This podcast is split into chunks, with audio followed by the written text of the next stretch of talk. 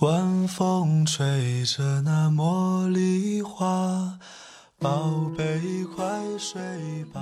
每一天，我们的生活忙碌复杂，希望此刻的你卸下全部的面具和盔甲，呼吸一下新鲜的空气，让心灵放个假。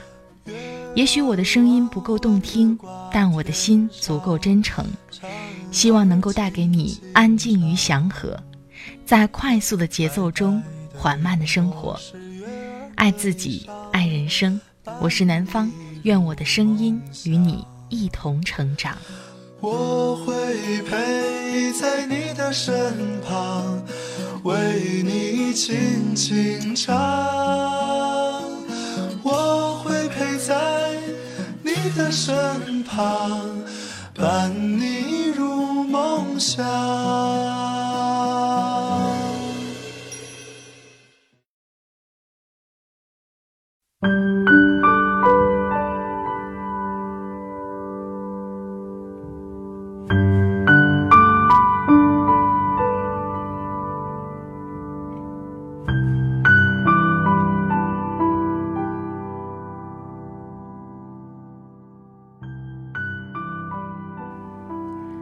嗨，亲爱的朋友，这里是快节奏慢生活，我是南方。最近过得好吗？今天想和你分享的文章是来自林地焕的《怎样的生活才算不苟且》。前一段时间呢，有一句话在朋友圈特别的盛行：生活不只是眼前的苟且，还有诗和远方。那么，真正不苟且的生活是怎样的呢？相信林地焕的这篇文章能给你带去一点启发。好了，话不多说，首先开始我们今天的分享吧。生活不只是苟且，还有诗和远方。最近这句话很流行，想必是击中了很多人，想必是大家都觉得生活在苟且中不可自拔了。所谓苟且，并不是生活艰难的吃不饱穿不暖，而是我们为了温饱和安全的愿景。而自愿过着一种规律、一成不变的生活，还有一眼可及的未来。每天准时上班下班，上班做着同样的工作，下班挤着同一趟地下铁，晚餐吃着一成不变的菜式，睡觉前刷着来来去去那些人的朋友圈。这样的生活并不太坏，也不太好。无趣是因为长期不思考。我们知道，人是万物之灵，目前所知宇宙中最聪明的生命体，不应该过一种单靠小脑平衡移动身体的单调生活。智力无所用的生活是会让人发疯的。就像汤里没有了盐，虽然可以勉强喝下去，但是滋味全无。于是我们会向往诗和远方。当然，很多人会把诗和远方理解成想走就走的辞职环球旅行，仿佛逃脱目前生活的乏味环境，人生就会闪闪发光。然而，事实证明这样做于事无补。有很多热爱旅行的朋友去过欧洲二十国，游轮环游八十天，南极玩过企鹅，北极看过极光。然而回来之后也没看出来有什么本质变化，除了一些酒后谈资和自拍照，也还是得继续掉进苟且的生活。再说说诗，是不是时时转发一下“穿过大半个中国去睡你”这样的小黄文，或者写句“岁月静好”来看我的起床素颜照，就算有诗意的生活了呢？诗意其实跟写诗没有什么关系。诗意应该是一种有趣，要成为一个有趣的人，而最重要的事情是要找个兴趣来碾压自己的智慧。兴趣爱好有很多种，但大多数的人往往会选择最不费脑子的那些，比如喝酒、打麻将、逛街购物、看电影、打游戏、旅游等等，都不需要太多的思考，易入门上手，花点钱就能得到很好的享受。时间也过得快，但不费脑子的兴趣爱好也只是苟且生活的一部分，因为在这些活动里，你并没有挑战到自己的智慧。诗意就是能超脱功利之外，说一个钓鱼朋友的故事。一个做企业的朋友有一次和他去海岛旅游，在海边钓上了一些小鱼，竟然中邪一样爱上了海钓，一发不可收拾。他的梦想是要钓上一条两斤重以上的石斑鱼。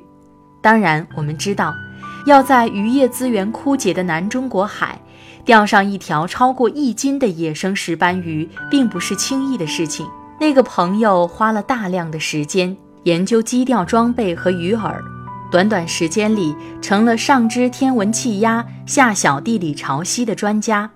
两斤的鱼还没钓到，花的时间金钱都够买一吨石斑鱼的了。后来有一次又和他去珠海的海岛上钓鱼，在大海中一块孤零零礁石上过夜。用便携小煤气炉煮鲮鱼和方便面做晚餐。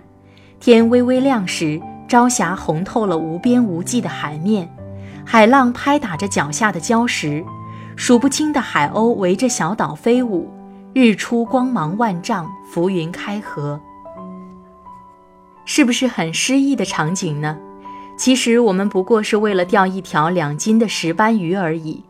那次鱼依旧没有钓到，但那天壮丽的海上日出是很少有人能看到的。对那个朋友来说，诗和远方都归结成了一条鱼，那个等鱼上钩的孤独身影就是诗，而那些为了钓到鱼而涉猎的天文地理知识，则成了他的远方。我们知道，大气气压高的时候，水中氧气充分，鱼儿摄食旺盛。热爱咬钩，我那个朋友每次要跟客户谈生意、签合同，总要上观天象，挑个气压高的日子。我们也知道，天文大潮时，鱼儿运动活跃，情绪高昂，不爱摄食，只想狂游。我那个朋友每次要开激励员工大会时，都要下文地理，找个天文大潮的时间。后来我朋友说。最近生意顺利，赚到十吨石斑鱼了。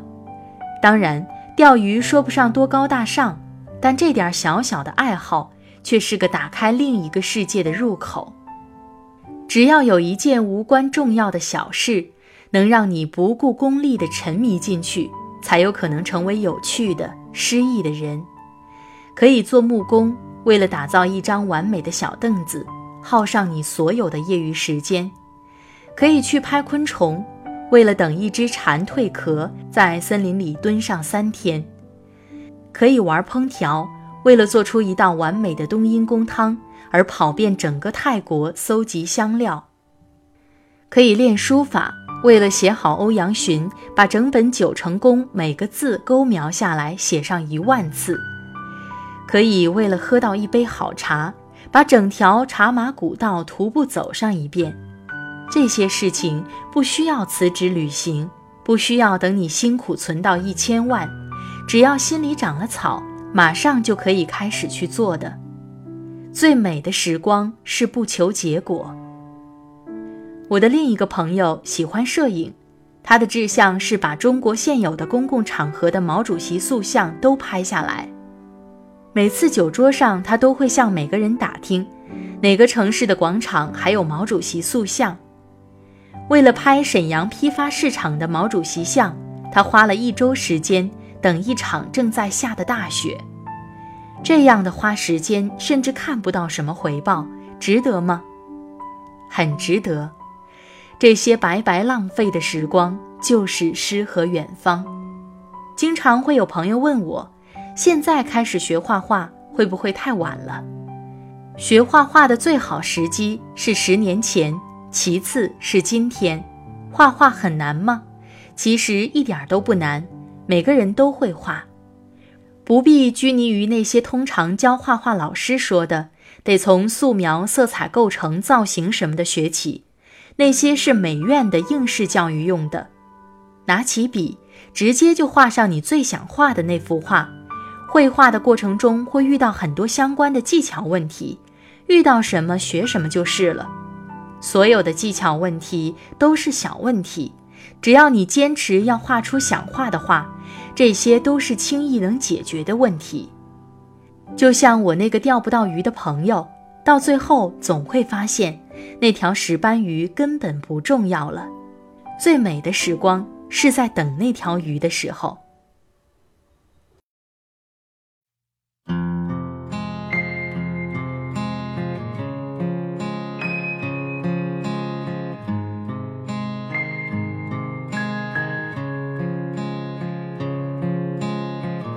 一半灰暗，一半蔚蓝，云飞得好快。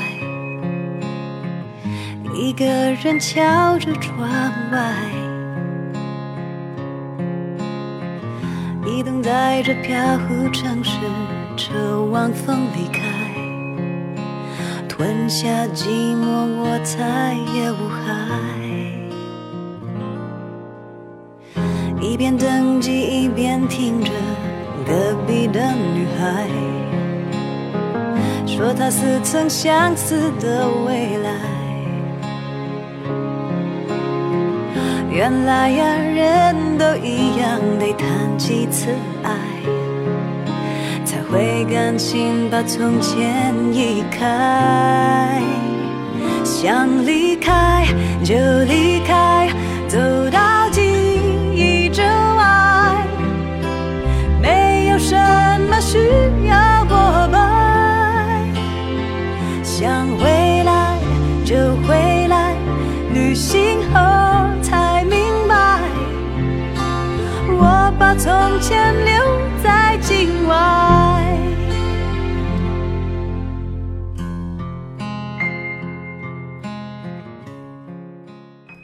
好了，亲爱的朋友们，听了刚才的文章，不知道你的感受是怎样的？林地焕的这篇文章呢，给我的感受很深。在现实生活中，我们很多人都过着一成不变的生活，还有一言可及的未来，不知道怎么改变。我们在生活中可以培养一些兴趣爱好，做一个有趣的人。我想要比我们拼命的努力赚钱有意义的多，因为赚钱的本质不就是为了更好的享受生活吗？希望听完这篇文章之后，你能够找到你的诗和远方。在这里非常感谢作者林地焕的授权。林地焕是中山大学教师、人文旅游摄影师、画家、作家，中国摄影家协会会员，国务院新闻办图片库签约摄影师，著有《我想给你拍张照》《时光印画》等。他的微信公众号是小林，ID 是 i n k c n 零二零。i n k c n 零二零，微博可以艾特小林数码生存。当然，你想跟我聊聊天，可以关注我的新浪微博或者是微信公众账号，都是南方 darling 陆宝宝。微信公众号的 ID 是听南方，输入拼写听南方就可以搜到我了。微信公众号每天都会发送图文形式的晚安语音，期待着每天跟你说晚安。在节目的最后，还是和大家分享一下听众朋友的留言。夏暖暖 di 给我留言说：“南方，你读的一百个基本全书名是什么呢？作者是谁？我在当当网上没有看到。”说到这儿呢，南方的书正好也到了，和大家分享一下，是一百个基本松浦弥太郎的人生信条。一百个基本松浦弥太郎的人生信条，南方是在亚马逊上购买的。喜欢的朋友可以关注一下。云朵的小小世界说：“南方姐，我最近也在追《欢乐颂》。说实话啊，我周围的姐妹们都在追《欢乐颂》这部剧。我想很多人喜欢追这部剧的原因，是因为它的真实，能够反映我们现实生活中的不同人群的不同生存状态。希望看了这部剧之后，能给朋友们带去一点生活的启发。”归零 e h 给我评论说：“南方，我能说这些事儿有些其实只是男生撩妹的套路吗？”他评论的呢是找个对你知冷知热的人很重要。说实话，如果一个男生连套路都不想用的话，我想也没必要谈真心或者假意了。有很多时候，我们明明知道是套路，但是还是很受用的。更期待的是，这些套路是源于真心。如果这个套路能够持续一辈子，我想那也是不错的吧。好了，今天的节目就到这里，我们下期再会吧，拜拜。